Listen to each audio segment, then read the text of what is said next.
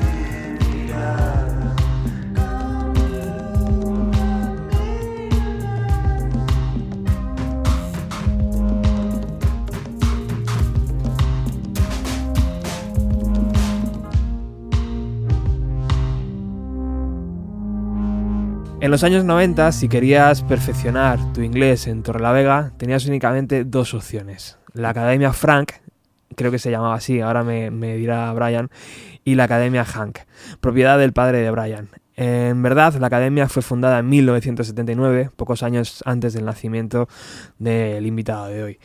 Muchas gracias por abrirnos las puertas de tu casa. Aquí la verdad es que se respira mucha música, Brian. Así es. Para eso, estamos. Me has dejado volado con, la, con, con tu research. Es verdad, había dos, ¿no? Eh, sí, si, potentes, si, no más, pero... Las, potentes era la, la escuela de, de, Frank, que era el donde iban los... principal con... donde iban los malos. Que era la, la competencia de, de, mi padre. Y luego la, la que de mi padre, que era, que era Brian's. Y de hecho, eh, sí, era Brian's School of English, ¿no? Como... Eh, ni siquiera sé yo cuándo fue fundada, pero bueno, fíjate, o sea, tú has dicho ahí 79. Sí, en su página es lo que viene. Que tiene, sí, bueno, claro, eso lo habrá hecho mi hermano. mira, ni la he leído. pero, pero bueno, yo sabía que era por, por, pues, por esas fechas, justo antes de que yo naciera o que naciera mi hermano. Mis padres ya, ya casados, llevaban un par de años ahí dentro de La Vega empezaron empezaron pues como, como autónomos dando clases particulares y cosas así y, yo creo que eh, la, primera vez que hicieron la escuela ya por su cuenta era alquilaron un piso. Eh, y yo recuerdo ese piso de pequeño, ¿no? Como tengo, tengo imágenes en, la cabeza. Pero sí, de hecho la, gracia es que a mi padre siempre la han confundido mucho, ¿no? Porque él, la han confundido mucho con Frank porque él, era un poco más eh, comercial, por así decirlo, en cuanto a que se publicitaba mucho más y, se dejaba ver eh, más que mi padre, yo creo. Cosa que me sorprende porque la imagen de mi padre eh, que siempre le han comparado con Leslie Nielsen, ¿no? El pelo blanco, alto, la vega por aquella, la gente, pues, no sé, en los 70, 80 en España, la gente era como un poco bajita, ¿no? Ese es el recuerdo yo, el recuerdo que tengo yo, sobre todo por, por mi abuelo español, que, que, bueno, es como que me imagino a todos los abuelos de España así. Pero mm, pero sí, de hecho, hasta, hace poco eh, fuimos, entré con mis padres a, un bar en Vega y le llamaron Frank. Y mi padre siempre se mosquea, ¿no? Siempre dice, no, no, yo soy el otro. Ahora hay muchas más opciones, ¿no? Estaba viendo que hay una que se llama Alice, otra, bueno... Ni lo sé. Ha, explotado, ha explotado el fenómeno eh, inglés allí. Bueno, he de decir que... que mm, Pero Brian sigue siendo top. Eh, sí, mis padres, va la gente que mola. Mis padres, curiosamente, cuando todos los todos los gremios o todo, todo bajaba por la crisis, parecía que todo iba mal, em, la escuela de mis padres ha, hecho todo lo contrario, ¿no? Yo creo que tristemente se ha fulminado a, mucha de la competencia y porque sí que aparecieron muchas más escuelas en Santander o, en los alrededores de, o sea, en, en, toda Cantabria y mis padres pues han ido creciendo yo creo que porque muchos no, no aguantaron quizá la crisis o o, no sé si no sé si muy bien por eso que mis padres cogieron un poco toda la, todo, todos los alumnos de, de los alrededores o que quizás había un, se explotó un, un, interés mucho mayor por el salir a el salir de España y aprender inglés no hmm. la verdad es que mis padres en los últimos 10 años han ido subiendo cada vez más hasta que ahora bueno pues ya tienen a mi hermano ya lleva años ya en la academia, está la mujer de mi hermano y tienen un montón de profesores y, ahí sigue, sigue viendo un poco. O sea que los genes de emprendedor te vienen de ahí, ¿no? Totalmente, yo creo. Mis padres siempre han estado ahí para, para, para decirme que yo, que yo hiciera lo que me gustaba y, apoyarme. Y, bueno, he tenido esa seguridad económica, ¿no? Que, que vale que me ha ido medianamente bien, ¿no? O, me ha ido muy bien para lo que es la, música hoy en día, pero también tenía esa seguridad de, de, que mis padres, el, si me ocurría algo, pues mis padres me iban a, a, rescatar, ¿no? O sea que el apoyo de mis padres es lo es lo es todo para mí y mi madre mi padre siempre dice como que la emprendedora es tu madre hazle caso a tu madre y, y mi madre siempre me ha empujado mucho para para hacer y lo que más te gusta es la música y por eso estamos aquí, ¿no? En el invernadero. ¿Qué es el invernadero? Cuéntanos. El invernadero, bueno, principalmente es un estudio. Em, es cierto que yo cogí este, este, encontré este local eh, medio este estudio medio abandonado, ¿no? Y, ¿Era un estudio ya previamente? Era un estudio, pues eso, de hace ya años, yo creo que llevaba ya, yo creo que se usaba un poco más para em, cosas de post-pro, eh, no sé si música, anuncios, la verdad es que he encontrado muy poca información sobre la empresa que estaba aquí antes. Eh, yo creo que hacían sobre todo locuciones, era un estudio, era un estudio pequeño y digamos que llevaba varios años cerrado y, había que darle, eh, había que ponerse manos a la obra a, ponerle una, una, cara bonita, por así decirlo, ¿no? Porque porque bueno, yo lo, estoy viendo, ¿no? Que enseguida ya se pasan las modas de las tendencias o los materiales eh, si no haces las cosas bien, pues de repente se te envejece el, local como si nada, ¿no? y, nada, yo encontré el, el, estudio eh, con Juan Diego, aquí, con Juan Diego Salvez, que es quien, que es el, batería y el que me aporta toda la sabiduría de, los parches y los golpes. Em, él, él, me acompañó y él lo vio claro también, ¿no? Dijo, tío, tienes que pillar este sitio. Eh, y, y, por aquel entonces mi, pareja Sara pues se dedicaba al interiorismo y le hicimos el, renovado de, cara. Ella se dedicaba más a, como, me sobran muchos metros en la entrada, muchos metros cuadrados, ¿no? Tiene una entrada amplia, que me encantaría hacer una sala tocha de, grabación, pero bueno, los vecinos eh, se me echarían encima. Y, ella usaba mucho más la entrada para, hacer ese tipo de, de, cosas al principio, ¿no? Ella ya se encontró otro, otro lugar y para, para hacer lo suyo porque no compaginábamos muy bien el, las dos los dos los dos mundos, ¿no? Porque había muchas veces que yo igual estaba grabando, la gente entra, sale, ella igual está haciendo otras cosas fuera y, vimos que, que no funcionaba muy bien pero de vez en cuando, si me cuadra, pues hago ese tipo de cosas. Y ahora mismo, como hay bastante gente aquí eh, trabajando, pues doy, yo les dejo, les dejo hacer lo que, lo que quieran. Incluso en la sala de abajo, que a mí me pareció muy espectacular, tiene su propia historia. Luego hablaremos un poco de ella, ¿no? Claro. Eh, hemos, hemos empezado el programa con, con Joy la Reina. Cuéntanos un poco, ¿por qué has elegido esta canción para empezar? Em, para mí es una obra muy completa, ¿no? Muy complicada y, me gusta cuando leo buenas críticas sobre, sobre ese disco. Em, en un principio, bueno, los productores son, son ellos, ¿no? Es la propia banda, pero he de decir que vinieron un poco verdes y abiertos de mente, ¿no? Entonces sí que sí que se sí que escuchaban lo que yo decía y, también tiene mi, pequeño corazoncito el, disco. ¿no? No simplemente hacía eh, lo que era eh, grabar. Em, y no sé, es un grupo que tanto ellos como el grupo, o sea, me cae bien, ¿no? Es como me los creo. Eh, su música me cae bien, me parece muy atrevida. Me gusta ver, conocer a la gente y ver que su música tiene algo que ver y que, que conecta, ¿no? Entonces me gustan aún más normalmente los grupos. Y Yo La Reina, sobre todo, es un grupo que, potencia mucho eso en, en, en mí. Eh, la grabación se hizo en dos tandas, en realidad. Empezaron hace un par de años, grabaron cinco canciones eh, y luego al año siguiente grabaron las otras cinco. Entonces, como que ha sido un proceso muy largo. Eh, Lucas nunca estaba contento con sus letras, entonces volvía a los seis meses a, grabar las letras y luego mezclarlo. Pero, pero no sé, para mí me parece un, gran grupo. Y mm, justo me invitaron a, a que les hiciera de técnico sonido el el pasado 11 de enero, que tocaron en la sala, en la sala Sol y El Sol. Y me, me, pareció un conciertazo, me pareció que tocaron muy bien y vamos, las labores de técnico cuando alguien toca bien pues son mucho más, son mucho más fáciles. Nadie te mira desde abajo, ¿no? Eso es, eso es. bueno, hoy toda la música que va a sonar en el, en el programa va a estar eh, producida, va a estar grabada aquí, o la totalidad, ¿no? Prácticamente. Grabada seguro. Sí. Eh, sí. Mm, La verdad es que no se me ha ocurrido cosas que había mezclado, pero bueno, estoy más orgulloso de las cosas que he grabado Claro. y he mezclado o han mezclado otros y lo han mezclado bien. Entonces, Algo importante, Brian, para estar aquí en el invernadero es la primera impresión o, o todo proyecto entra. O sea, el feeling ese que hablabas de, joder, me los creo, me caen bien y encima es importante o...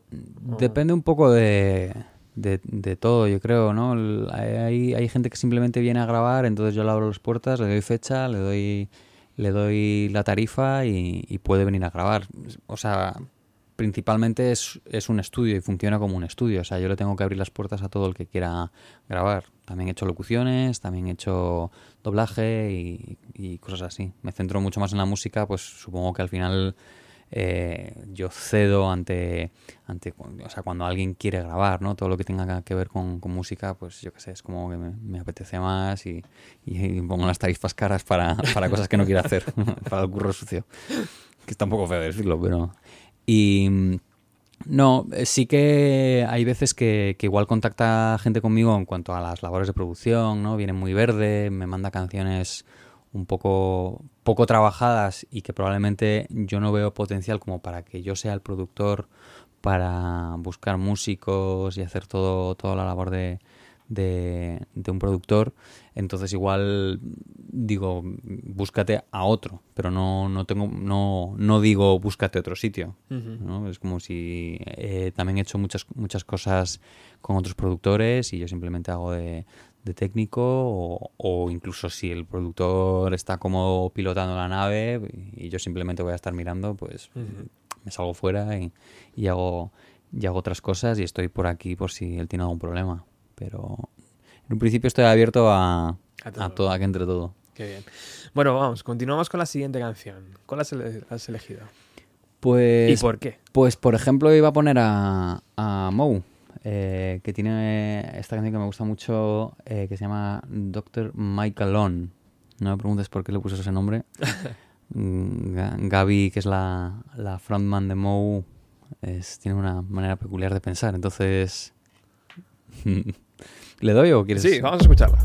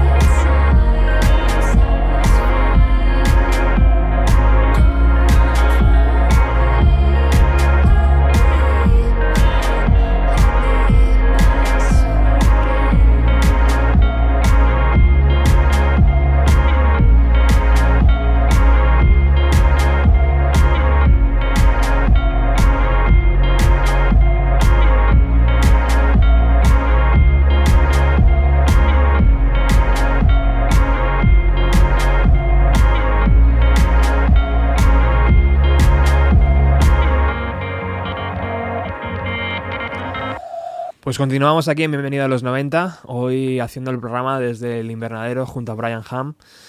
Eh, una de las propuestas eh, interesantes, ¿no? Desde luego, Moe es, eh, bueno, armonías ahí, eh, el rock 2.0, yo entiendo, ¿no? Ahora mismo es, es como el rock es lo que se lleva, ¿no? Hombre, de rock tam- no diría rock, ¿no? No tiene, es más bien, es casi casi todo electrónico. Es curioso la, la- el planteamiento que tiene ella. O sea, yo cuando conocí a Gaby, que es la, la cantante, em, yo la vi en un en un Life in the Living, ¿no? Por así llamarlo. O sea, fiestas de concierto privado de unos colegas, tal, que presentaban disco y querían hacer un concierto en, casa en, acu- en- en su casa en acústico. Sí. Y, y luego, pues, bueno, nos quedamos tomando algo y micrófono abierto, ¿no? Entonces ella eh, cantó un par de canciones y ha- había, había mucha gente eh, allí que tocaba, ¿no? Entonces casi todo el mundo se puso a tocar versiones. Gaby se puso a tocar una canción de ella y, bueno, yo me puse a hablar con ella, que me había gustado mucho eh, su canción y si tenía proyecto, me interesé, me interesé por ella.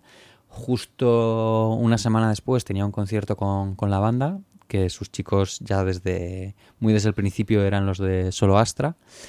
Y, bueno, me gustó en concierto, no tenía absolutamente nada que ver, ¿no? Porque era un poco más eh, formato banda, aunque ella sí que iba con la guitarra. Eh, fui a un par de ensayos y no estaba muy claro lo que querían hacer. Y luego de repente aquí en el estudio, pues ella quería enfocar sus influencias o lo que ella quería hacer era un poco más eh, electrónico. Eh, entonces, claro, sus canciones compuestas con la guitarra, pues con, con la banda, sobre todo con, con Tony, que es el, el guitarrista teclista de Solo Astra, pues, eh, pues llegará hasta, hasta esos lugares, ¿no? Que yo no me considero un entendido de la, de la electrónica, pero bueno, me ponen, me ponen unas canciones y yo más o menos intento, intento darle ese, ese color, ¿no? Ese, ese fondo. ¿Y cómo se engorda, por ejemplo, un, un bombo o un, o un pum? o un- Su- subiendo, subiendo graves, subiendo, subiendo graves. ¿sabes?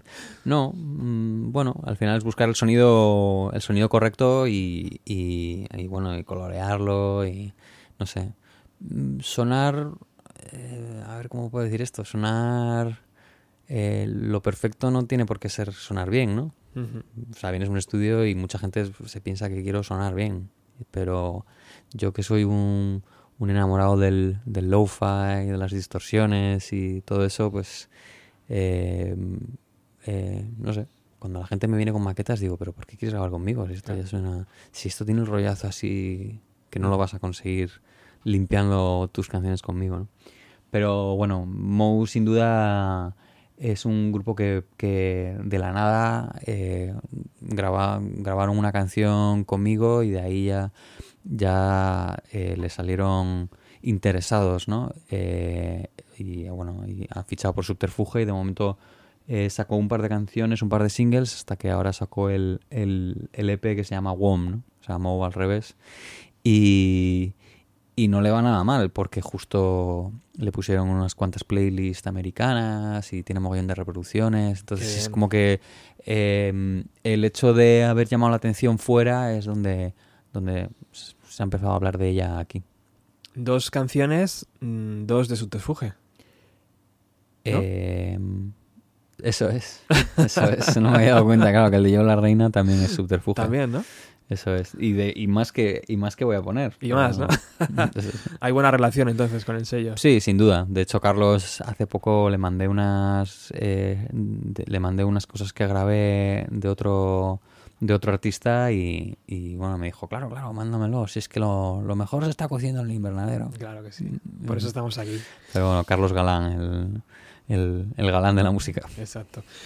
Ah, ¿Cómo se actualiza uno, Brian, a la hora de ser productor o de manejar un estudio? Porque no es lo mismo un usuario normal que está escuchando música en radio, en Spotify, en etcétera, que uno que se dedica a ello, ¿no? Que tiene que tener el gusto, tiene que tener el sentido, aunque tú ya lo llevas dentro, pero joder, siguen saliendo tendencias, ¿no? Y sonidos que, que tienes que estar enterado de ellos. Yo ya eh, me considero clueless, ¿no? Eh, como, como la película de los 90. ¿no? Mm. Eh, porque justo estos chicos pues vienen y te presentan todas esas canciones de, de trap de las que tú reniegas, ¿no? ¿Qué es eso del trap, no? Eh, y, mm, y bueno, pues vale, me, eh, la gente está, se está armando mucho revuelo so- sobre el trap, pues, pues coges y lo escuchas, ¿no? Y dices, bueno, pues esto, tampoco, vale, pues tiene su, su estilo y sus truquitos. Eh, yo he de decir que estoy completamente perdido con, con- con las nuevas tendencias. Eh, al final las cosas que gustan, gustan y no por no por ser no, no por entrar dentro de una o sea la moda vale pues hace que la música dé unos giros o cosas o, o busque unos nuevos sonidos o unas nuevas maneras de currar pero pero no por entrar en esa moda significa que vaya a ser bueno no entonces eh, hay cosas que te enganchan y da igual el estilo el estilo que sean. Entonces ya con estos pensamientos ya empiezo a pensar que me estoy envejeciendo ¿no? y, y me gusta mucho escuchar a, a- a la gente que, que entra más joven no porque al final eh, los que están muy calientes, por así decirlo, con, con hacer música y con, con las nuevas cosas es la pues esa, esa generación entre los 20 y los 30, ¿no? A partir de los 30 ya es como o te dedicas a ello o, o sigues haciendo lo que hacías cuando unos, unos años atrás, ¿no? Eh, es, es muy difícil y atrevido renovarse pasado los 30, yo creo. Y yo creo que me, me pasa un poco eso, que al final yo cojo una guitarra y sigo usando la guitarra. A mí lo de, los, lo de las máquinas, los samplers y, y tal, pues me, me, me gusta usarlo, pero luego en mis propias canciones no, no, no me vería, ¿no? Diría como, Ujú. esto no, esto no soy yo, esto no es lo que yo más que... Pero A día de hoy, ¿no? Porque a día de hoy. quién sabe, oye. me gusta mucho juguetear con, con todas esas cosas, con todas esas cosas en, en el estudio y con, con un músico que, que es su es su background, ¿no? Su, su, su- lo, lo que a él le gusta, pero aprendo de él y, y, y él aprende de mí en otros sentidos. Qué guay. Bueno, continuamos con esa playlist que ha creado Brian para el programa de hoy. Con otro de subterfuge. No, es broma. Es verdad, es ¿Ah, sí? un subterfugio, claro. He puesto seguidos a, a Moe y a, y a Solo Astra Vamos allá. con su Japanese Food. えっ?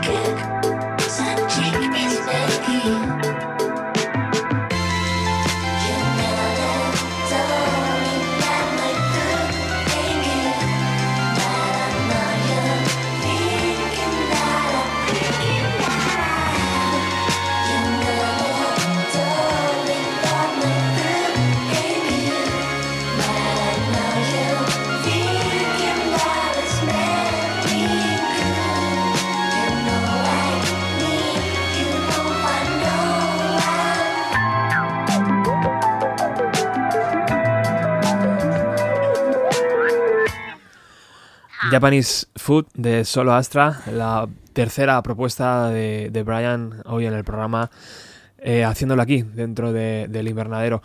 Me pregunto, eh, Brian, si es una inversión demasiado enorme en aparatitos múltiples que veo por aquí, o es asumible eh, en un principio si te dedicas a esto de la música.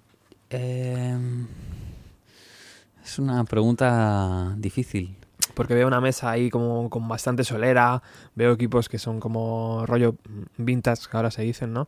Imagino que no es, no es barato el, el dedicarse a esto. No, no es nada barato. Sobre Micro- todo, Micrófonos...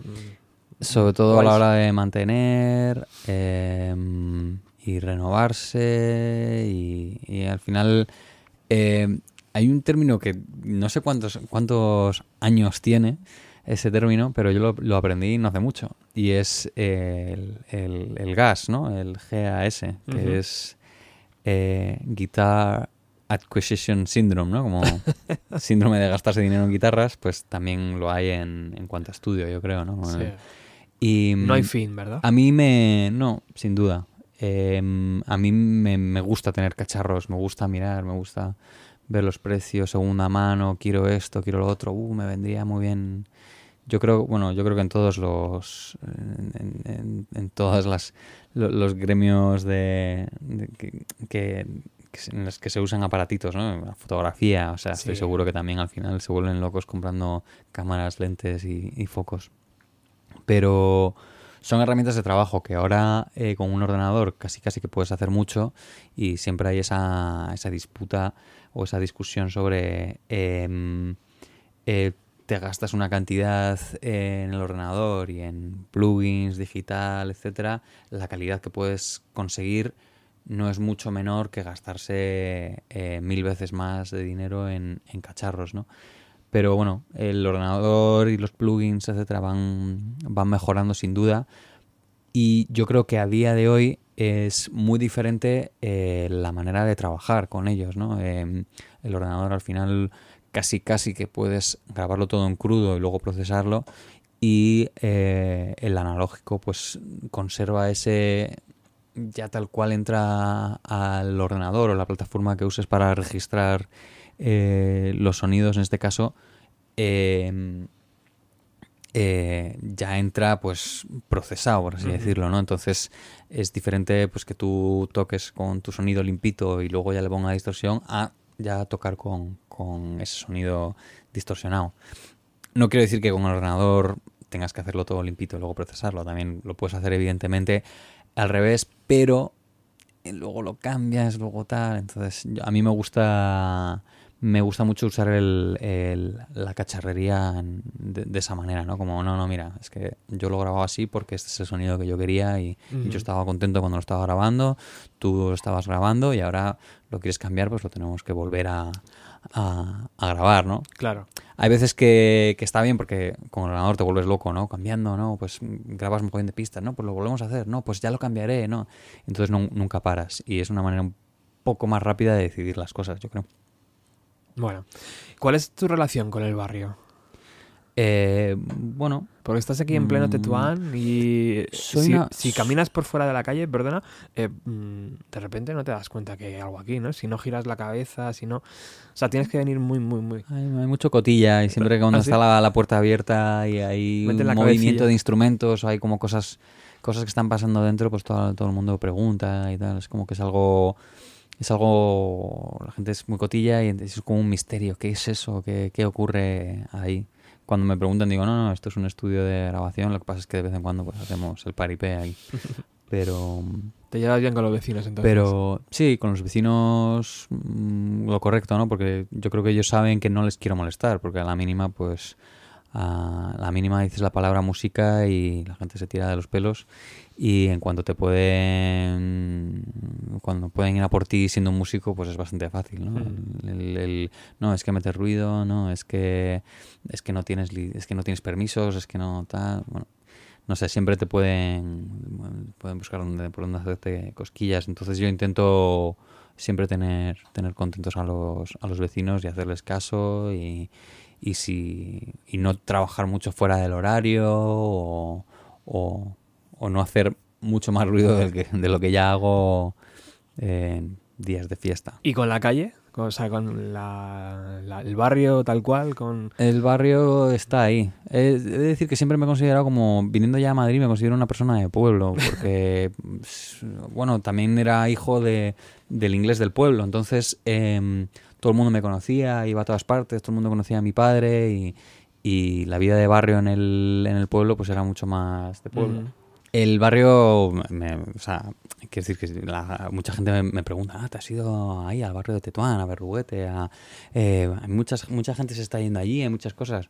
Y no, yo creo que simplemente es, es barato. Entonces, los que no, los que, los que buscamos locales sin uso comercial, pues nos da igual, nos da igual dónde, dónde estar. Entonces, ahorramos un poco más, un poco más de, de pasta que estar en la Gran Vía. Pero pero tampoco hay, pues eso, locales comerciales, eh, eh, pues de hostelería o no hay una tienda de guitarras molona aquí al lado, ¿sabes? Que, que ni una cafetería eh, hipster o, o un sitio donde comprar eh, mi comida bio, eco, malasañera. Em, simple- el bar- y, y- y nunca he entendido aquello de no, no, es que mi barrio, soy de barrio, tal. Es como, pues sí. Bueno, porque ya llevo 5 o 6 años, entonces me conoce el del bar y el de, y el de la tienda al lado porque le doy, le doy mucho el coñazo. Pero Ya. tampoco. Sí, sí que es una relación normal al final. Sí. Hace cinco años que empezó esto. Yo cogí esto hace justo 5 años. De hecho, he renovado el contrato de 5 años que tenía. ¿Y cuál es el... ¿Te acuerdas de la primera banda que, que grabaste? Que, que entró aquí a grabar. Yo creo que fue mi amigo Antus Altor. Ajá. Eso es. ¿Y qué- es, qué que es que es como muy amigo mío y, y- y nada, le, le usé un poco como, bueno, pues para estrenar, sí, de conejillo de indias. ¿Y qué recuerdas de aquello, tío? ¿Fue todo sobre... Sí, ¿Fue normal Sí, o, él- o él- mucho? él... mm, sí, fue bien, la verdad. Hombre, él me lo puso fácil, ¿no? Era como amigo mío, entonces Claro. eh, todo lo verde que podía estar estrenando un estudio, pues él lo, él lo perdonaba. ¿Ya lo hacías en casa esto, Brian? ¿Ya hacías cosas en casa con el ordenador o...? Sí, yo el, primer disco de Annie fue, fue en casa. Sí, ¿verdad? Las maquetas de Ras and Red fueron en casa, luego el disco de Suite, grabé un par de maquetas en casa y luego ya pillé un, un local de ensayo que lo transformé un poco a, a mini estudio. Y bueno, ahí el primero de Yo la Reina, el primer EP de, de Tuya, los grabé allí. Y ahora mismo no me vienen otras cosas a la cabeza que hiciera allí, pero sí, sí. Luego ya encontré esto, o sea, que he ido, he ido escalón a escalón, no, no he entrado por la puerta del, Claro. del banco y he dicho, dame un... Bueno, sí lo intenté, pero no me lo dieron. Eh, eh, no me dieron un súper préstamo, no, he ido, he ido poco a poco. Poco a y- poco. Venga, continuamos. Siguiente invitado de... Pues tengo que poner a Antus Altor, por supuesto, ya Joder, pues mira. tenía que haber empezado con él. Vamos con él, a escuchar.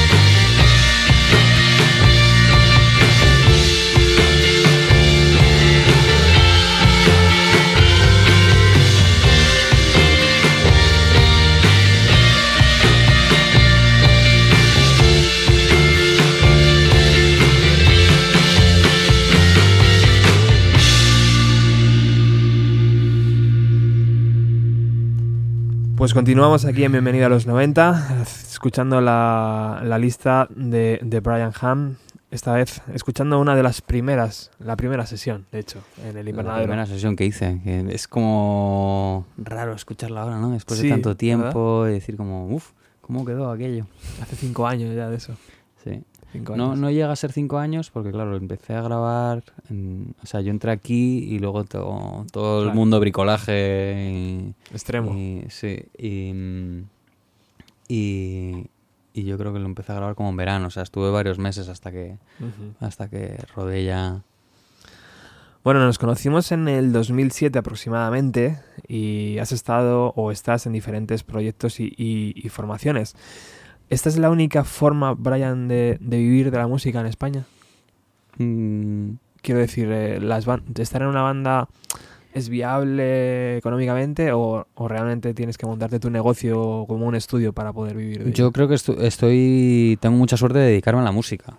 Y yo creo que todos los que nos dedicamos, la mayoría de los que nos dedicamos a la música somos pluriempleados, ¿no? Hacemos varias, varias cosas dentro de la, dentro de la música. Nos gusta el ambiente, la, la, la el mamoneo, ¿no? Por así decirlo. Y mm, de, de lo que es la, la industria de la, de la música. Y, y yo, bueno, por supuesto que me encantaría escribir canciones, levantarme por la mañana y todos los días, pues, probar, escribir, eh, ir al estudio, grabar, hacer maquetas. Pero bueno, mm, eso lo tengo que compaginar con el grabar a, el grabar a, otros, porque si no, no me, no, no me puedo mantener ni mantener el estudio. Em, Juan Di, por ejemplo, mi batería, pues sí, toca con, con seis, siete bandas, algunas están más paradas, otras más activas, pero, pero él, para dedicarse solo como batería, pues le, le- le cuesta, entonces pues hay muchas veces que me asiste a mí, eh, graba para mí, graba para otros, ¿no? Y, o, no sé, otros nombres que me vienen a la cabeza, pues Manu Cabezalí, Ujú. Em, Manu pues hace de productor, cada mes tiene su, su producción y va, va a lo- al, al estudio y luego pues tiene su banda y tiene sus, sus, sus otros su, su rol como, como intérprete, ¿no? Tocando, tocando para, para otros. De hecho, hace poco le vi, le vi tocando para La Bien Querida, por ejemplo. ¿no?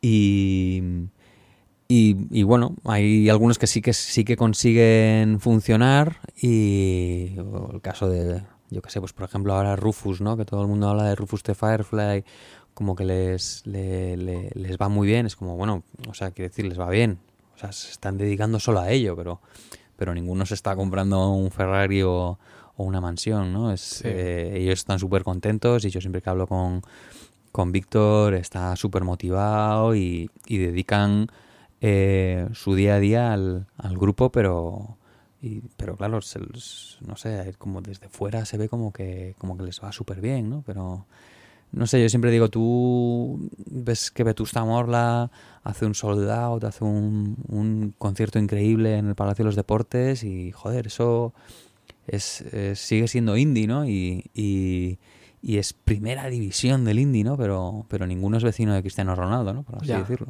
Ya, ya. Que, que, joder, que Vetusta Morla se lo han currado todo y, y lo hacen lo hacen todo ellos y curran día a día para, para Vetusta Morla. Yo creo que, bueno, Jorge sé que sé que hace otras cosas de, de, de management y de booking y tal, y no sé los demás, pero que al final se pluriemplean un poco, aunque, Sí. aunque su vida entera supongo que será para Vetusta. Hablo sin saber, ¿eh? Me- es lo que me, me puedo imaginar, pero pero eso que yo siempre hago la comparación con Vetusta porque son como los, los grandes, pero ninguno ninguno es Cristiano Ronaldo y en cambio son los Cristiano Ronaldos de, de, de la música independiente española. Absolutamente.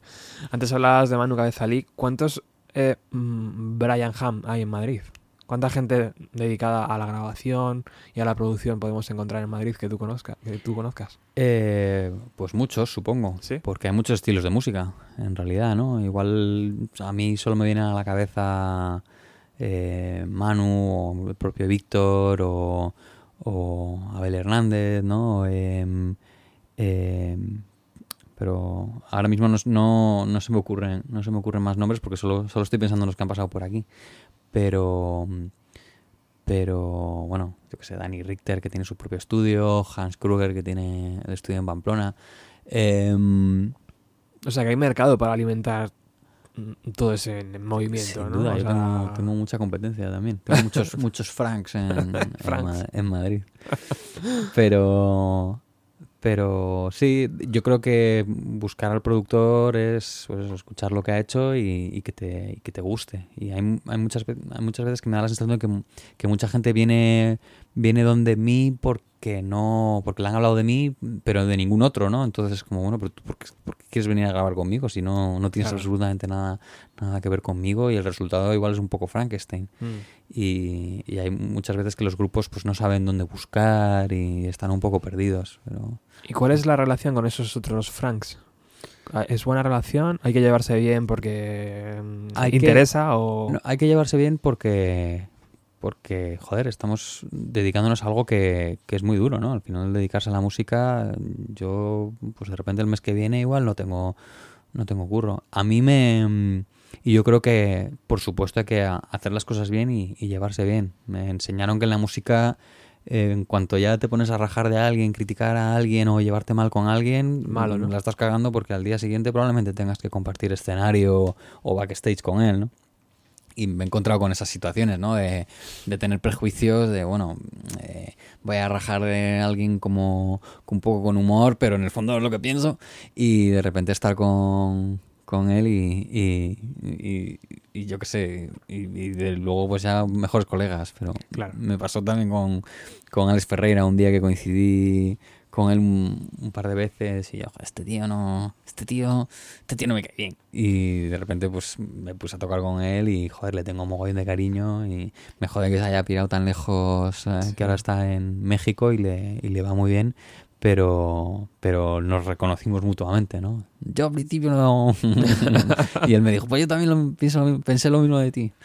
Y, de repente te, ves ahí compartiendo, compartiendo escenario. Y, pasa mucho, ¿no? Que, que, que yo que sé, que tienes tus más y tus menos con alguien y a, y a, la, y a la vuelta a la esquina tienes que bajar la cabeza y...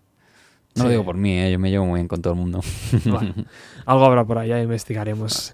Bueno, siguiente formación que ha pasado por el invernadero. ¿Quiénes son? Pues eh, después de haber puesto a Solo Astra, pues iba también iba a poner también a, a Bay Waves, que pasaron por aquí y lo están petando por Europa. Vale, vamos a escucharlo.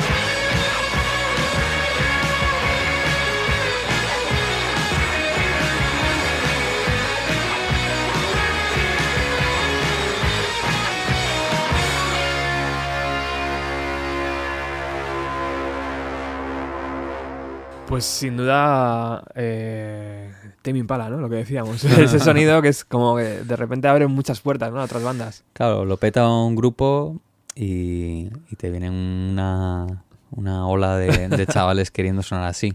Eh, y Bay Waves, bueno, es un claro ejemplo, ¿no? De los primeros discos de, de, de Tame Impala y, y bueno, eso es lo que digo yo, que hay, que hay que estar al día con los, con los grupos que de, de repente despuntan porque eh, ahí va a haber unos chavales que, que de repente Que les mola. van a, van a querer imitarlos, entonces te tienes que poner un poco al día de cómo han hecho ciertas cosas. Y en este, por ejemplo, para este proyecto, eh, ¿cuántos días tardasteis en grabar sus canciones? Pues esto muy poco. ¿Sí? Eh, no recuerdo si fueron cinco, cinco o seis este EP y nada, vinieron cuatro o cinco días. Un EP, Son- 4 o 5 días y generalmente son sesiones de 8 horas, de 10 horas. Sí, ocho y claro, al final sabes que los dos últimos días vas a tener que ampliar un poco más. Eh, es, es una cosa complicada, ¿no? Esto lo he hablado mucho con, con Manu Cabezalí sobre, sobre mm, La cantidad de tiempo ¿no? dedicada. la cantidad de tiempo, ¿no? Él, él siempre, claro, él al final solo hace las labores de producción. Eh, entonces él lo- va al local, eh, escucha tus canciones, tal, no sé qué. pero claro, no, da abasto y, tiene que, pues, hacer un proyecto cada, cada mes, ¿no? Eh, Al alquilar el estudio que suele ir donde, donde al lado izquierdo, al estudio de Dani Richter, siempre curra con Dani, algunas veces ha, ha- ha currado conmigo también, entonces él ya viene con el grupo y con las cosas eh, más o menos pensadas.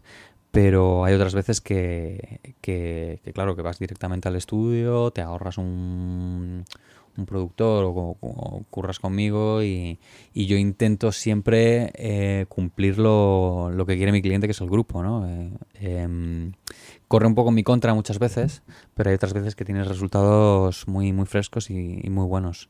Entonces, claro, probablemente Bay Waves con SP, ¿no? Con, eh, son cuatro chavales que mm, no sé, que no, no se sabe de dónde sacan la pasta y vienen a grabar, entonces quieren intentar llegar a, a un EP y que lo hagas en tiempo récord, ¿no? Claro.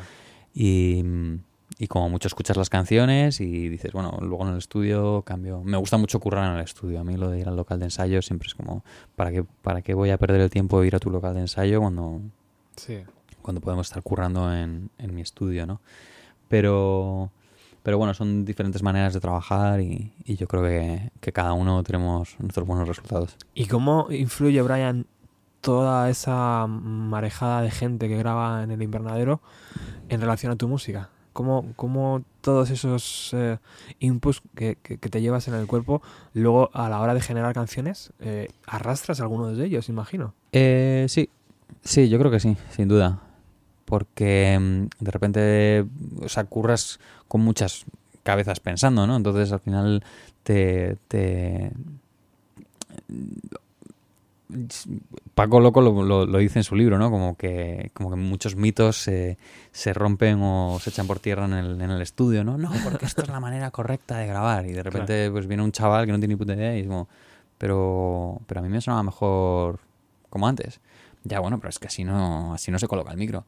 Ya, bueno, pero, pero yo lo quiero as- asá. A mí me gusta, me gusta esta puta mierda. Quiero esta puta mierda, ¿no? Y, y, mm, y quién dice que es una puta mierda, ¿no? Pues, ¿no? Es como, bueno, de ahí viene el, el indie, el lo-fi, el underground, ¿no? Al final de, de esos, de esos errores, esas cosas mal hechas y, y ahora de repente hay, hay gente que incluso lo, lo busca o lo justifica o, o está bien. Y yo creo que hay muchas veces que, que vuelvo a empezar, ¿no? Eh, em, no, porque esto me recuerda. a- Es que este arreglo que estás haciendo me recuerda a Shakira.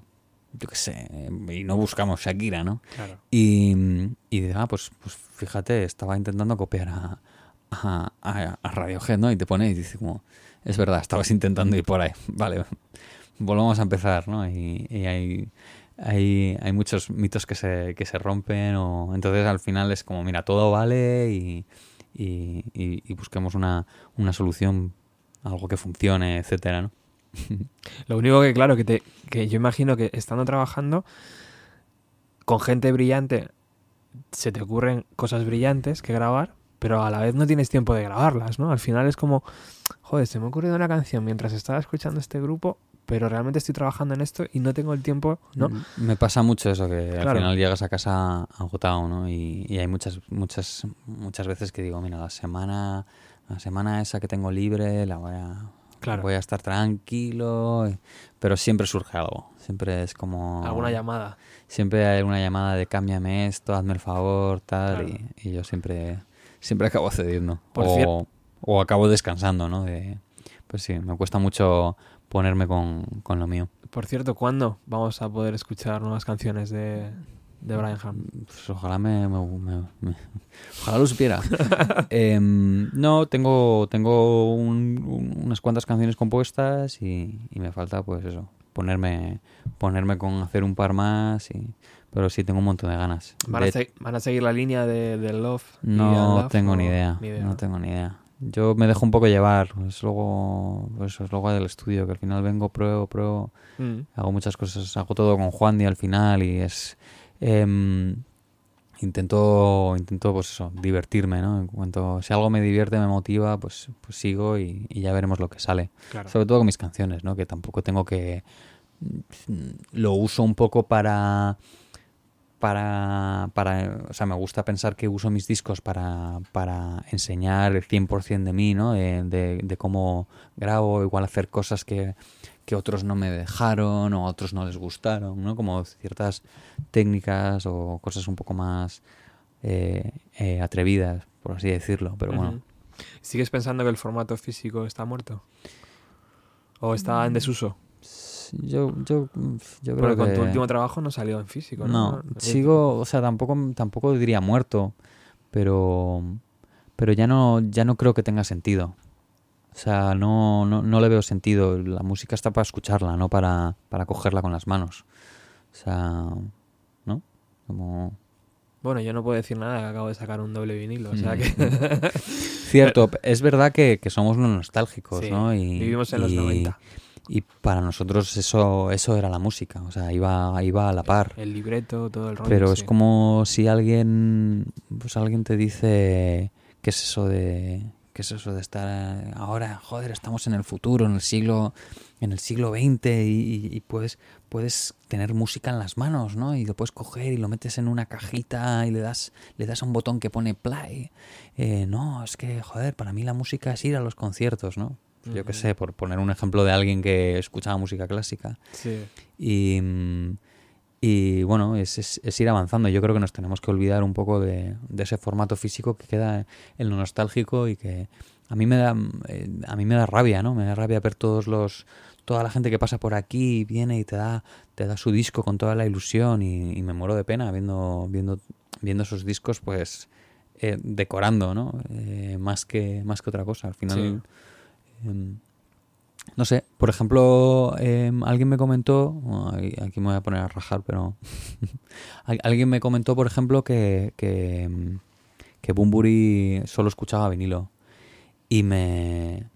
Y, joder, me, bueno, espero que no sea verdad, ¿no? Espero que, que, bueno, que a él le guste tener el formato vinilo y que le guste tener, le guste escuchar más el vinilo, pero, pero te pierdes mucha música solo escuchando vinilo. O sea, te pierdes muchísima, muchísimas cosas. O sea, yo, o sea, ahora a golpe de clic puedes escuchar, eh, pues eso, ¿qué está de moda? Pues no sé, estoy viejo, chocho y, y pasado de moda, quiero ponerme un poco al día. Pues con el clic dices, ah, pues mira, pues hay unos cacharritos que se llaman sintes y, bueno, los sintes ya, ya existían entonces, pero, pero bueno, quiero decir Sí. que, que, que, joder, que nos podemos renovar o poner al día enseguida. En cambio, el vinilo es como, bueno, pues, pues mándale un email.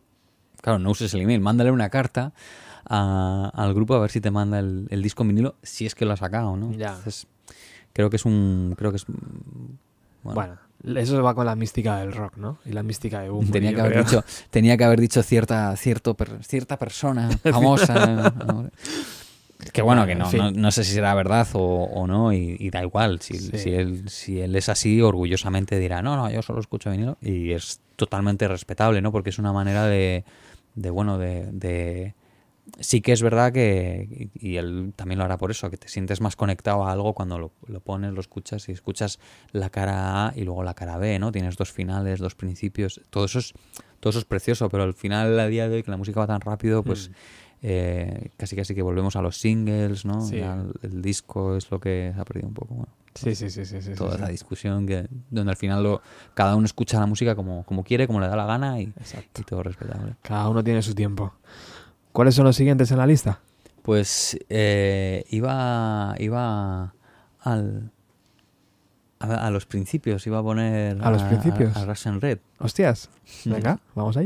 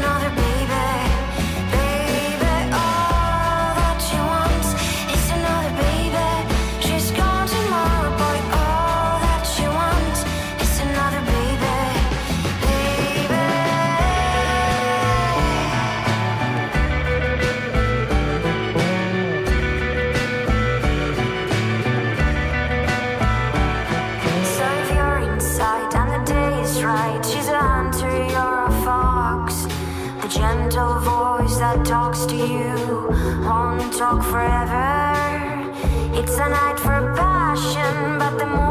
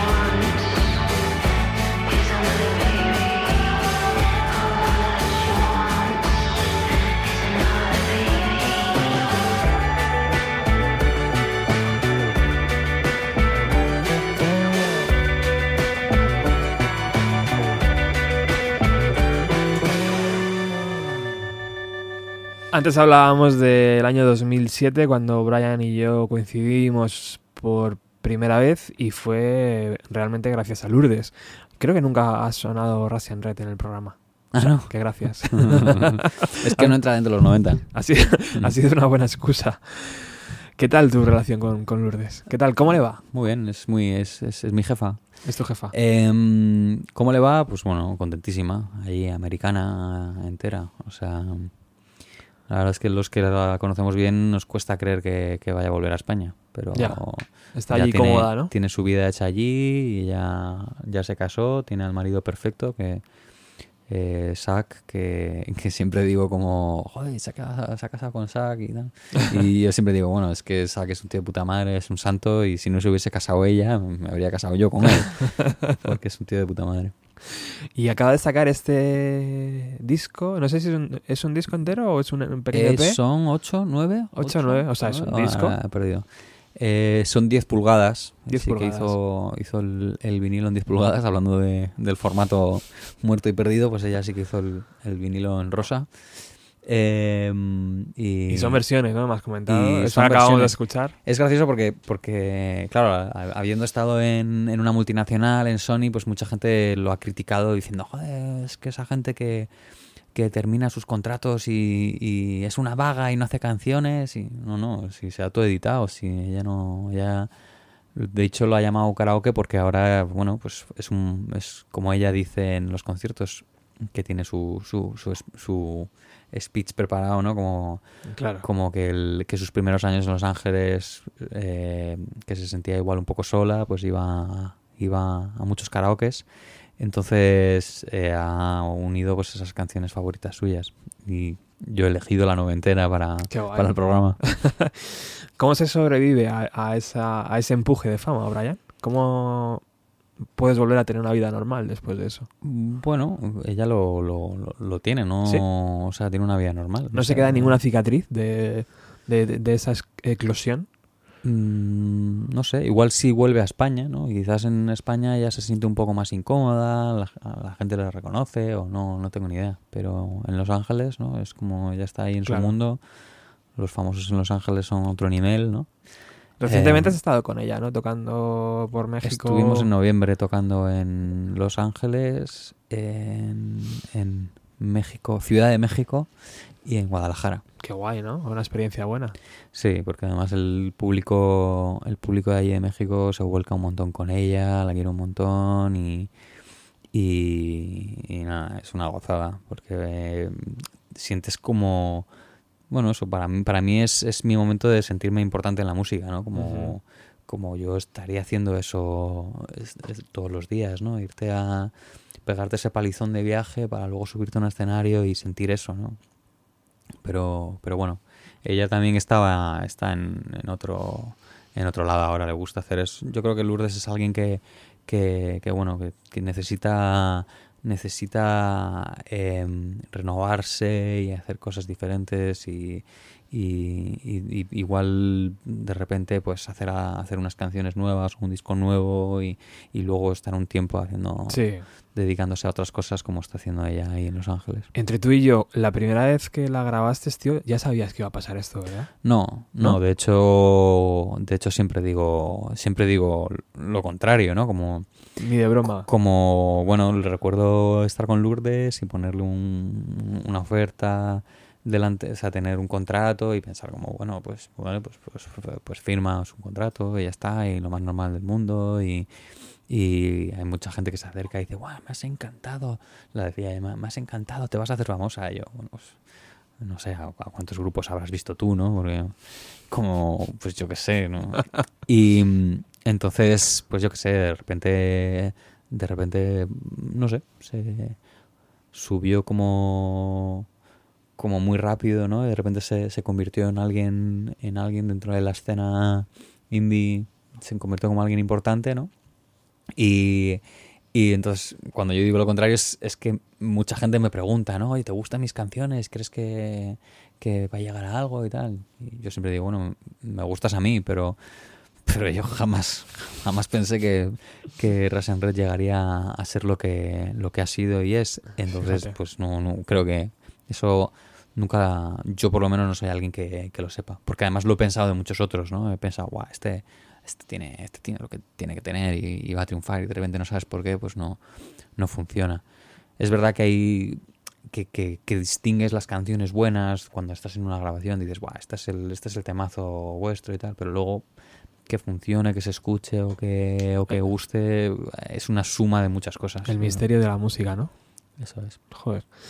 Bueno, continuamos con la lista, que quiero que suene lo máximo posible y la verdad es que nos gusta mucho hablar. ¿eh? Eh, voy a poner a, a, a los nuevos chicos, un par de grupos que grababa el año pasado, Venga, que son un poco fuera de estos. eh, Bueno, Jack Bisonte primero, que. que que Jack tam- Bisonte. Jack Bisonte, que me, que me han renovado un poco musicalmente también. vamos allá.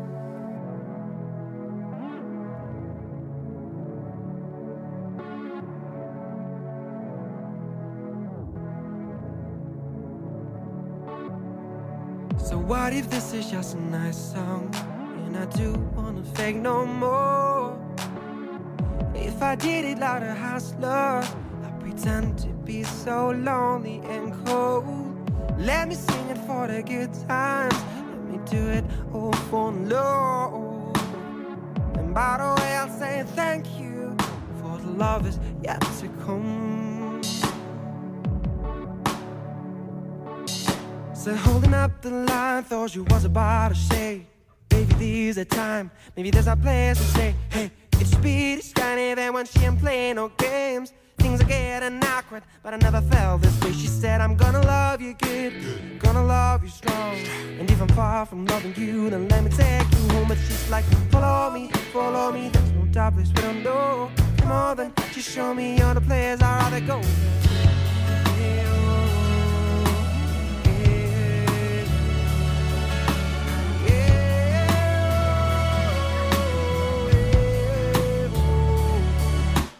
Then I stood in the silence, wondering where to go. Thinking to myself, the only place I miss was home. No, she ain't got no faith, and she ain't got no blood.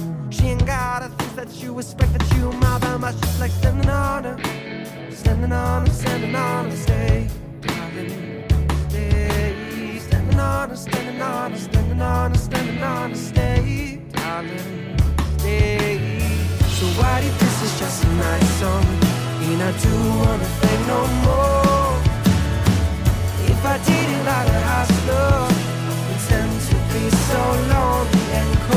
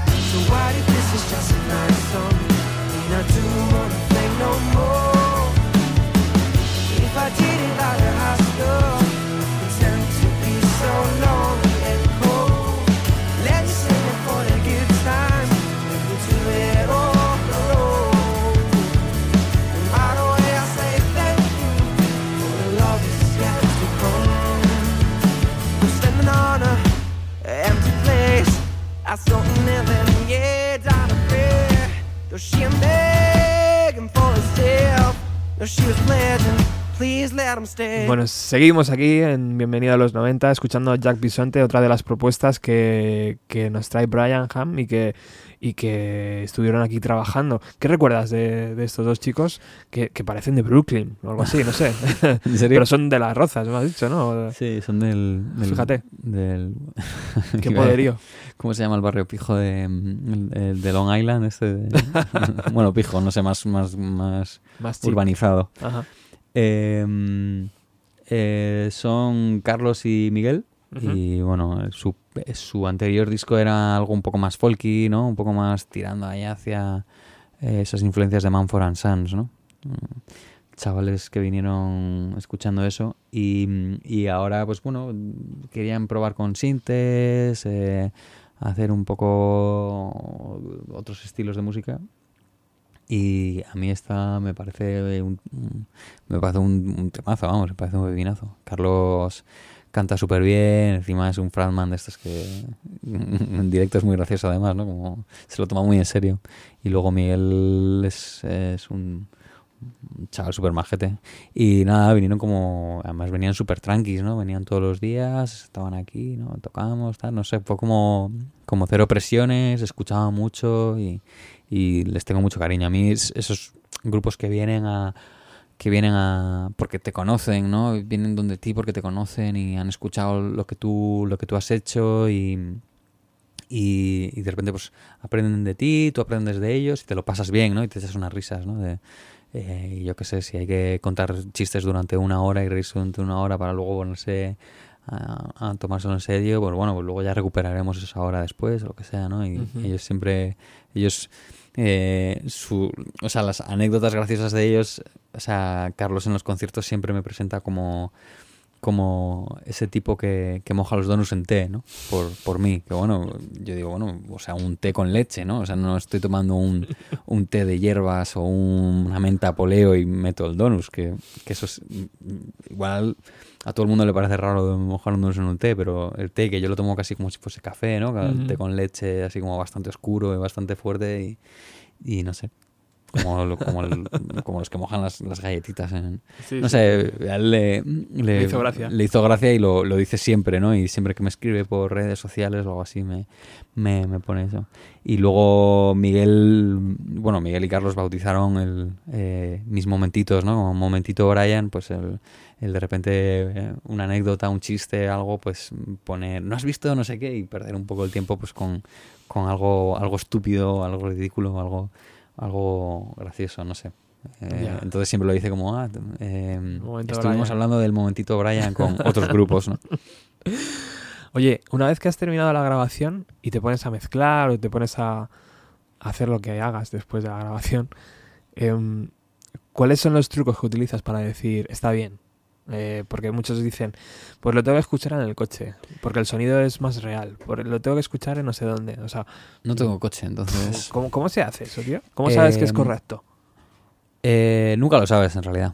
Nunca lo sabes, porque te tienes que poner en la mente de, de los demás. Para mí, para mí está bien y para otro está fatal, ¿no? Eh, de hecho, me ha pasado muchas veces. Bueno, de hecho, el, esta canción de Jack Bisonte eh, grabamos y mezclamos eh, un poco de prisa corriendo y, al final de repente no estaban contentos con, con, ciertas tomas, con ciertas cosas, con cierta con la mezcla, tal, como y, llevan un año pues mezclando por sus propios con sus propios medios y yo les paso las pistas encantado y bueno y, y si luego queréis volver donde mí o retocar o usar lo mío bueno lo, lo que ellos quieran no entonces esta por ejemplo es la única que han solo han publicado dos y esta la mezcló David Blasco que bueno es, es más bien eh, son colegas y han currado. Bueno David mezcló el disco anterior y, y yo para mí, mi, o sea, el, truco más importante es, eh, para mí, el truco que es infalible es el,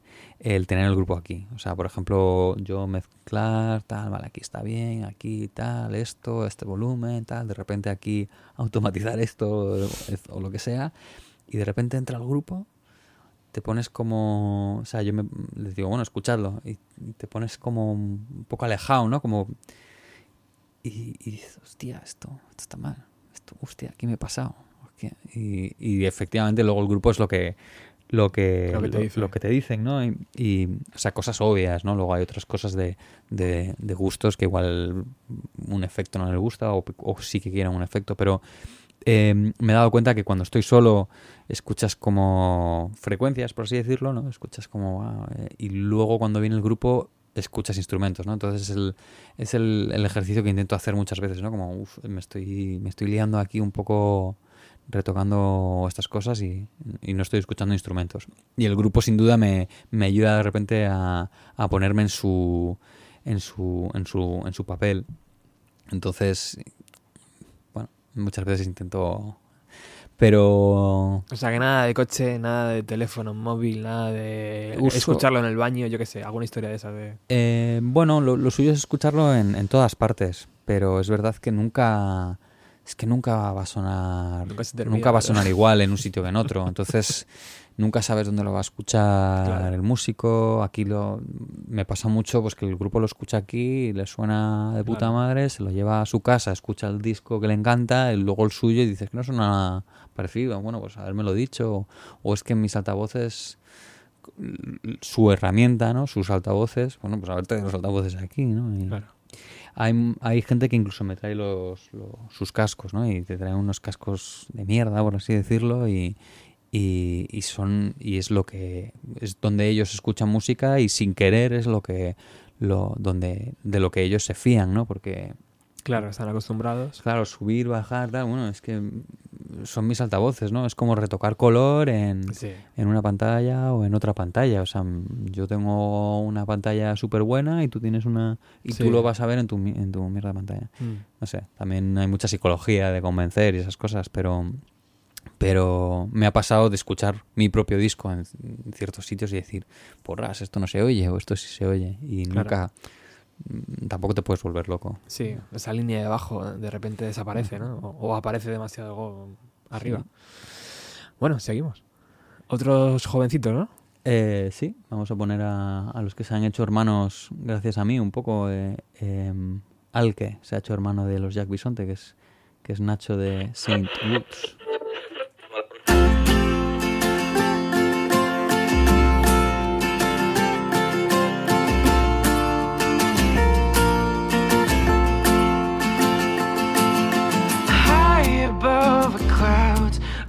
Honored you.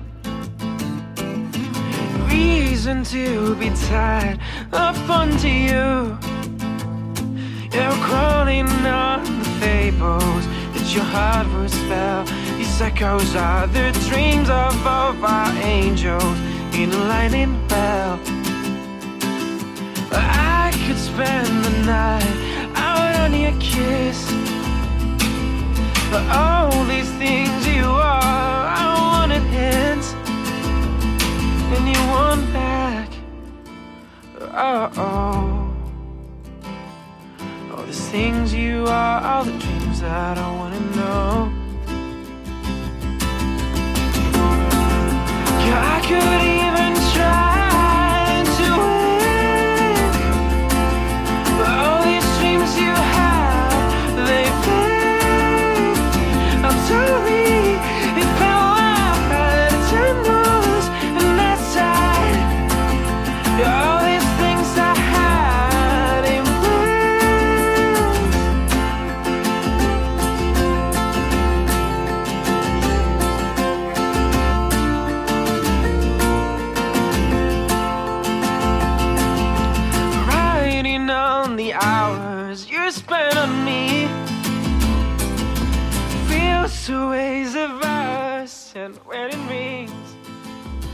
Continuamos en Bienvenido a los 90, hoy emitiendo este falso directo, en verdad, porque no tenemos la antena de la emisora aquí en el invernadero eh, junto a Brian Ham. La idea era clara, era hacer un pequeño resumen de, lo que se está cociendo en este estudio y, yo creo que vamos a tener que hacer, como ya se lo dije a Manu Cabezalí hace, hace un año, cuando vino al programa, yo creo que cada año no va a ser una, un, un volver ¿no? al invernadero en plan cuáles son tus mejores mejores producciones no algo así o a lo mejor en el invernadero hay que hacerlo cada seis meses porque no paras de hacer y hacer y hacer no Bueno, te he puesto, te, te he puesto cosas de, de varios años. ¿no? Por eso, por eso. pero ya a partir de aquí tenemos que tomar ¿no? la dinámica de, de cada año porque creo que que lo he dicho muchas veces en el programa, ¿no? Salir de la emisora, como estamos haciendo en este en esta nueva temporada de radio, eh, nos, nos, nos, ah, nos da esto, ¿no? En plan, aquí se está grabando música, aquí, aquí es donde están pasando las cosas. Y de repente estamos escuchando propuestas musicales como, como la de este chico último, eh, que, que son, no sé, no sé si suenan en otras radios o no, pero bueno, aquí estamos... No, eh, no, no se puede quejar, Nacho, para ser su primer ¿Sí? EP y tal. No está yendo nada mal. Le están tratando bien, ¿no? Ah, Sí, sí. Nacho también no, no le conocía para nada y me, me escribió, me propuso, le escuché, me pareció, me pareció buenísimo, me reuní con él y, y me planteó un poco lo que quería hacer, ¿no? Que quería algo que fuese cantautor con, con unos detalles. Al final se nos fue un poco de las manos y empezamos a grabar más. Vino Juan de a grabar un par de baterías y, y es un chico que, que lo está dando todo y, y se y, vamos toca en todos los sitios dice dice a todo que sí y, y está apostando mucho por él mismo y trabajando trabajando duro por por hacer algo en la música ¿Cuándo es el momento que se te va de las manos, Brian? Cuando dices, hostias, aquí nos hemos ido, tío. En Hemos una- metido un violín. en una grabación Sí, sí. ¿Cuándo, cuándo te das cuenta de eso, tío? Ya demasiado tarde, imagino, ¿no? Eh, no yo, yo creo que yo creo que te das cuenta no sé yo, O cuando no sale, ¿no? Cuando estás ahí buscando y... No, pero si es que da igual que lo toques al revés, si no, es que no. Está guay dar pasos para atrás. Tampoco. No sé, siempre. eh, casi siempre el factor es el tiempo, ¿no? Pues mira, pues nos Claro. hemos quedado sin tiempo. Em, pues ojalá ojalá tuviera tiempo en, en mis producciones para hacer las cosas mejor, ¿no? Siempre quieres hacerlo con más tiempo y, y mejor y no y el, el- el factor económico no, no se puede. Pero mm, pero bueno, alguna vez eso que dices como bueno aquí nos, nos- nos hemos pasado esto sobra. pero y siempre y es muy fácil mutear la pista. Claro, decir, ya no- está. Se acabó. Pero pero sí. Bueno, estamos llegando al final del programa y antes te he preguntado sobre. Hemos hablado sobre la sala de abajo que tiene su propia historia. Cuando me la contaste me pareció muy, muy curioso, ¿no? O sea, de, de repente te encontraste con esa sala que no sé si la utilizas para ensayo o, o realmente haces grabaciones también ahí abajo. Y, y te encontraste esa viga ahí en medio, ¿no? De, de la Ah, sala. Esto te que, lo he contado. que era, que era como muy. Hostias, la voy a quitar de aquí, pero no. Te tengo que contar esa anécdota ahora. A ver, el, eh, básicamente el estudio, o sea, lo que es el local, tenía la. eh, para aquel que no haya estado nunca, pues tenía una entrada eh, con un pasillo diminuto, un, hall con un despacho y luego tenía varias. varias eh, varias salas, varias, varias habitaciones de oficina, ¿no? Era toda la entrada, pues había cuatro o cinco habitaciones que eran oficinas y unos baños. Y luego al fondo está lo que es ahora mi estudio, que era antes también era era un estudio así, o sea, es tal cual ves en cuanto a espacios, pero lo rentelé y cambié el suelo y, y luego ya todo el cableado y todo eso. Después del estudio al fondo hay un almacén y abajo había un, un estudio B, eh, control y, y sala de grabación.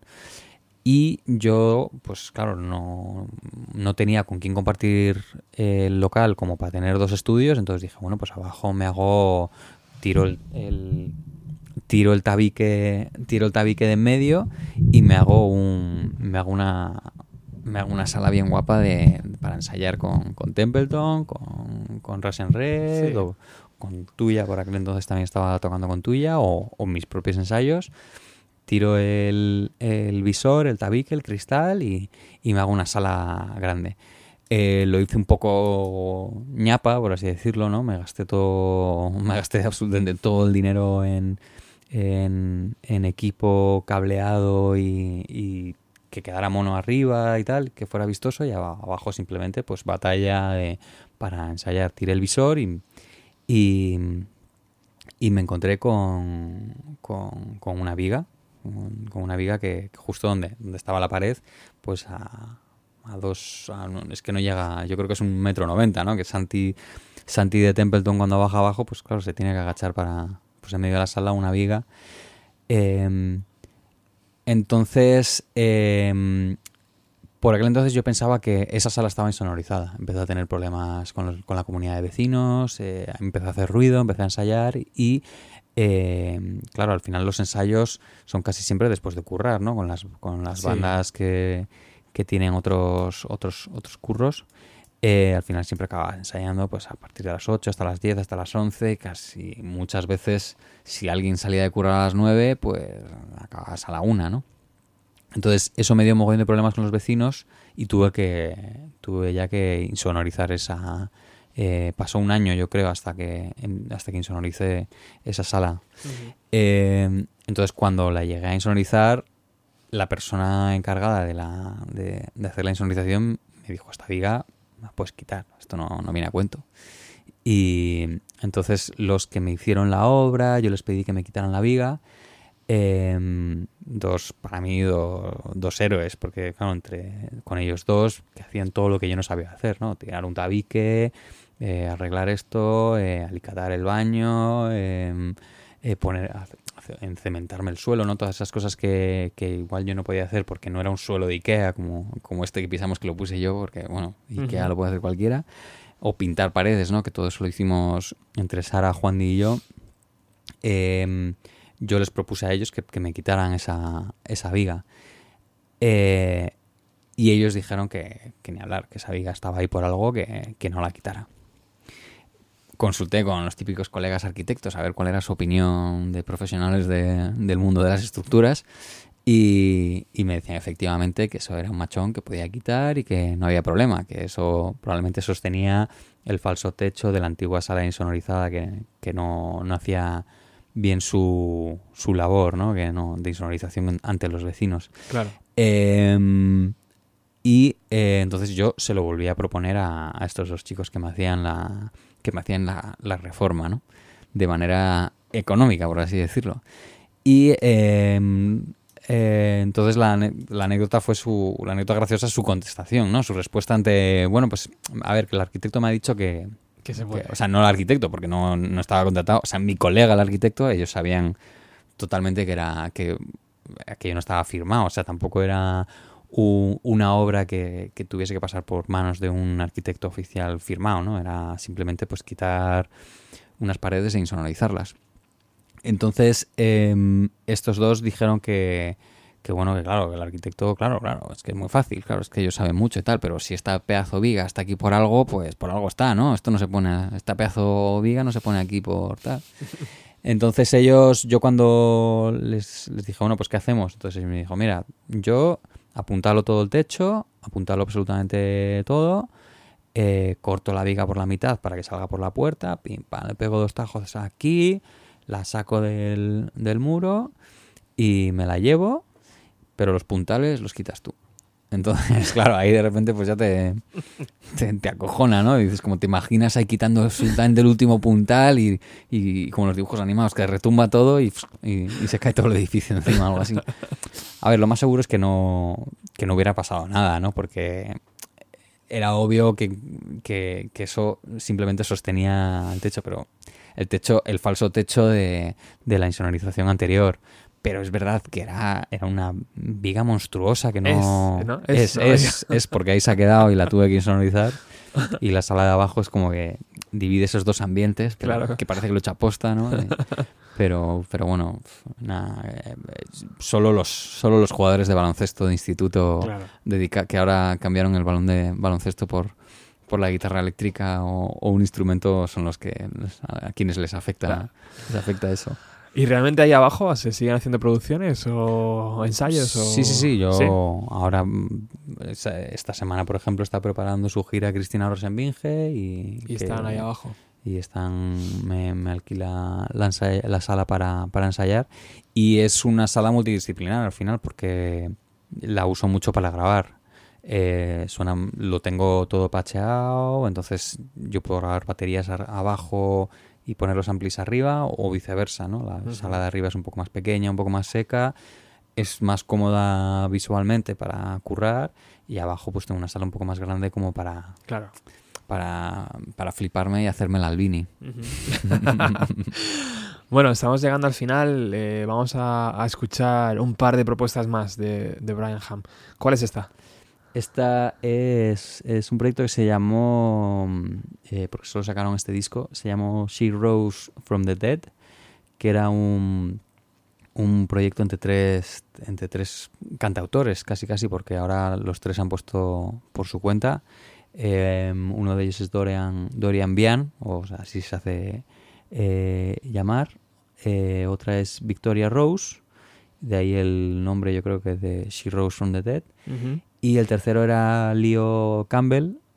em, y, entre los tres pues hicieron este disco llamado She Rose from the Dead, que la verdad es que, que lo cantaban los tres, cada uno tenía su, su, su, su- su canción que cantaba, pero, pero todos aportaban algo y, y salieron maravillas como esta.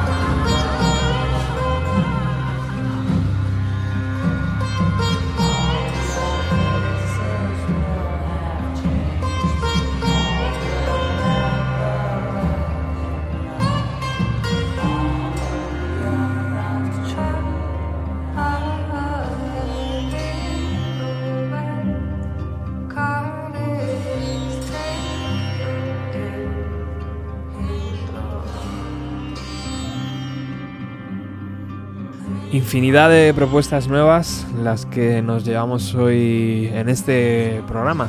Mm, Yo tengo que admitir que, que- que no llego, no, no, no conozco estas propuestas y sin embargo a Brian se le caen de los bolsillos.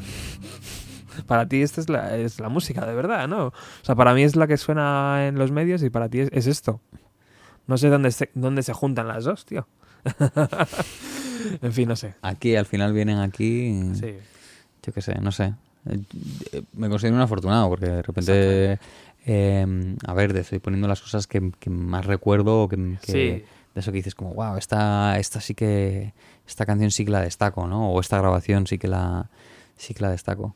Pero. mm, Pero no sé, ah, también hay, pues eso, hay infinidad de grabaciones que se, se quedan ahí en el olvido y completamente perdidas. Es, es, es lo, lo bueno y lo malo de, de, de la música ahora, ¿no? Que, que mm, es tan fácil grabar ahora, ¿no? O por lo menos es tan fácil hacer, hacer música y, y hacer un resultado mm, que se pueda escuchar, porque yo creo que además el mundo mainstream, donde todo está sonando como muy, ya todo está como muy calculado, medido y, y yo creo que las canciones sencillas ya va a llegar un momento donde, mm, punto número uno, todos nos, nos plagiamos y nos denunciamos o, o, o sea, se, nos van a se, va a aburrir el público, ¿no? De, de- esa repetición de venga otra vez la melodía facililla y eh, las radiofórmulas eh, bestias, ¿no? Y mm, El caso es que le- el programa de hoy no tiene nada de radiofórmula ni nada de, de No, no nada sé. que yo haya escuchado recientemente en otro programa. Yo escucho, la verdad es que no escucho mucha radio, tengo que admitirlo, pero la que escucho no suena a esto. no, la verdad es que tienes un programa tienes un programa especial. Hay como 10 o 15 bandas que no dejan de sonar, ¿no? Que son las Eso que es. utilizan la- los medios, de todos los conocemos. Y, y estas parece que les cuesta un poco más llegar, ¿no? Que acaban llegando, sí es verdad. En España solo existe, pues eso, programas como, como el tuyo, ¿no? O, o radio, radio webs, o como, Sí. o como o el nombre que encontremos. O mm, Radio 3, aunque hay mucha gente que critica Radio 3 que siempre suena, siempre suena lo mismo, o Sí. que hay muchos programas, demasiados programas de, de cosas que, vale, pues sí, la música eh, pues de, yo qué sé, todas las versiones que se hicieron o la música de cine de Sí. la década. Vale, esos programas de, de verdaderos eh, entendidos de la música y gente que tiene colecciones y colecciones de sus, de sus discos en casa, ¿no? Pero, pero bueno, Radio 3 a mí me parece, me, me parece que por lo menos tenemos la suerte de, de que exista eh, eh, una, una radio tan escuchada a nivel nacional como, como Radio 3 que yo mm, descubro muchas cosas nuevas y, y- y- me ha pasado de escuchar Radio 3 y de repente escuchar eh, cosas que cosas que grabado en el estudio, ¿no? Eh, hoy, por ejemplo, he escuchado a Marta Echevarría en, en Hoy empieza todo y, y, y- y ha sonado- han sonado cosas que, que eran un poco de mi mundo y no conocía y, de repente dices como, "Ah, pues bueno, pues puedo estar al tanto. Eh, no sé, no sé, sí que es, sí que es verdad que, que eso, que ahora es mucho más fácil eh, hacer música y salen, salen infinidad de, de posibilidades. Por lo menos en el mundo underground que, que, se aleja de la radiofórmula y las y la- los cálculos matemáticos para hacer una canción perfecta para el, el- la persona normal día a día que esa, esa persona que dice que le gusta la música y como Sí. bueno pues qué te gusta y no me gusta todo tipo y- Mm. Pero a ti al final lo que te gusta es el, Claro. el mainstream no Sí.